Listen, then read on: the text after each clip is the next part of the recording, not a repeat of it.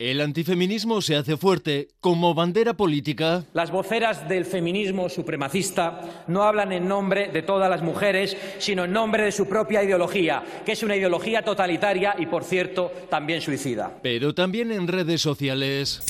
Nos dicen todo tipo de mentiras, que la masculinidad es tóxica, que ya no se necesitan los hombres.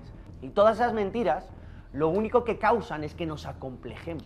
Se llama Álvaro Reyes, es youtuber y tiene más de un millón de seguidores. Porque a la primera queja nos atacan. ¿Y cuál es el resultado de esta locura?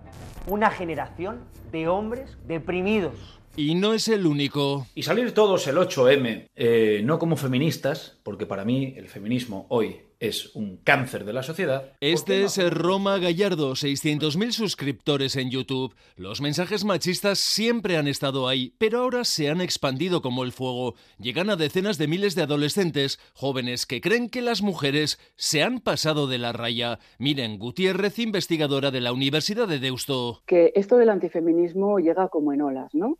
Que van acompañando las olas de avance y progreso. Y llegan cada vez que las mujeres toman la calle o reivindican sus derechos y han, sido cíclicas y eh, recurrentes. ¿no? Hombres y chavales descolocados, inseguros, insatisfechos que han encontrado en las redes un lugar donde hacer grupo ante el feminismo? Bueno, pues está descolocando a, muchos hombres, ¿no? Que estamos retrocediendo. O sea, esa especie de sensación de que se tiene derecho sobre la vida de las mujeres, se tiene derecho sobre sus cuerpos, sobre sus teléfonos. Pues sí, eso es muy, muy preocupante. Para era muy fácil, ligar. Porque claro, una tía que generalmente te vería como un 4, te ve como un 7, porque está colocada. Entonces es mucho más fácil. Y tú encima estás sereno, chupado. Y advierte, estos mensajes están llegando a miles de adolescentes. Pues sí, eso es muy, muy preocupante. Ese tipo de mensajes se, se, se escucha sistemáticamente en algún tipo, en algunos canales. Se normaliza, ¿no? Sí, la repetición de estos mensajes puede hacer mucho mal en las mentes de gente que todavía está por decidir quiénes quieren ser y cómo quieren ser, etcétera, gente joven. Y luego, claro,